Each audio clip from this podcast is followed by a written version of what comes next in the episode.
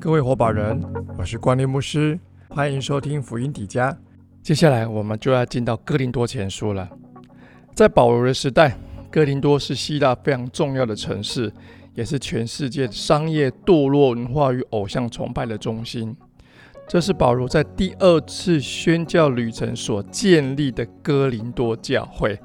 我说过，第二次宣教旅程建立哥林多教会。可是保罗却是在第三次宣教之旅的时候写的《罗马书》跟《哥林多前后书》，因为哥林多教会呢是个从偶像崇拜的社会被呼召出来的教会，所以他面对的各样问题、挣扎、压力很多。保罗呢知道哥林多教会受到异教文化的影响，在生活方式有各样的问题跟困扰。保罗运用他的使徒权柄。坚定地处理那些派系分裂、结党纷争、不道德的行为，还有弟兄彼此互告、心送、自私、误用主圣餐，还有属灵恩赐，还有否定复活的种种问题，保罗一一对症下药，一一给予解答跟实际的教导。保罗运用引言式的片语，就是你会看到很多的论道、论道、论道，来描述这些主题。哥林多前书的关键词是纠正，关键的经节在六章十九到二十节，还有十章的十二到十三节。这一封信的基本主题是将基督徒的原则应用在个人与社会的层次。保罗特地强调，基督的十字架是用来转化信徒生活的信息，是基督徒能成为与周遭世界有所不同的群体。但哥林多因为不道德、不合一，毁坏基督徒的见证。所以保罗写这封信，对他所听闻哥林多的问题与失序行为提出纠正，驳斥不合宜的态度跟行为，同时期望他们的关系敬拜中间可以促进弟兄们之间的合一。保罗关注他们有如属灵的父亲呐，带着爱的调和啊，以免他带着行杖去拜访他们。哥林多前书可以分为三个段落。第一个回答格莱士有关分裂结党的报告，在第一到第四章。哥林多人因着保罗、亚波罗与彼得的个人崇拜，导致他们当中出现分裂与虚假的骄傲。第一章就提到这个，但他们并没有因着智慧或聪明来到基督面前，因为神的智慧总是与人的智慧相反啊。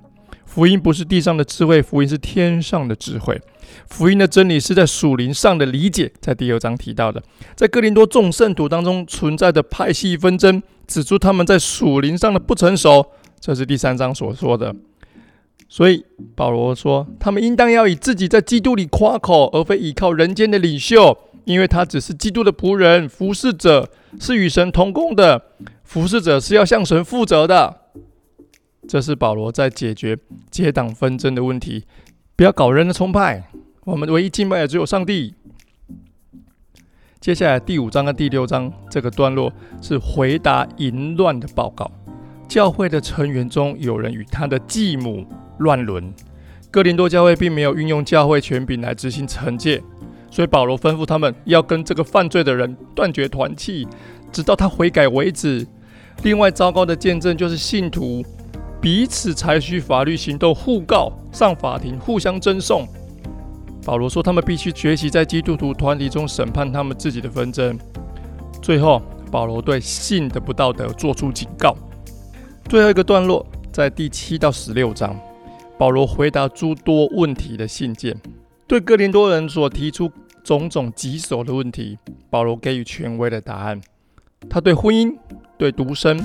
对离婚再婚的议题提出忠告，特别在第七章。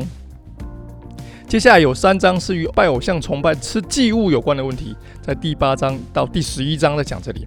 保罗根据他自身的生命描述，讲论基督徒自由与爱的律法的双重原则。保罗最后总结哦，信徒有时候必须为了软弱的弟兄的缘故，限制自己的自由，劝勉信徒不要失去自由，反要运用自由来荣耀神。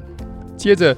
保罗转向众人一起崇拜的问题，包括守主餐的时候不合宜的行为，以及自私的运用属灵恩赐，在十一章第二节到十四章四十节这里啊，特别讲到很多的恩赐。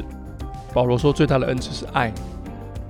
接下来哥林多人也有对于复活的问题的疑问，这也是保罗想要纠正的，在第十五章，他从历史与神学的方面来为复活辩护，教导复活身体的本质、复活的事实、复活的重要性和次序。哥林多人可能在这个议题上有所挣扎，因为希腊思想中间向来是轻看复活身体的，所以书信的结束，保罗最后为耶路撒冷的信徒收捐献的一些教导，在第十六章一到四节，最后呢就接着各式各样的劝勉跟问安，这是哥林多前书，鼓励大家。在听福音底家之前呢，先把经文读完一遍，再来听福音底家，可以帮助你更加完整的明白整卷书卷啊！鼓励大家花时间扎根在上帝的话语中间。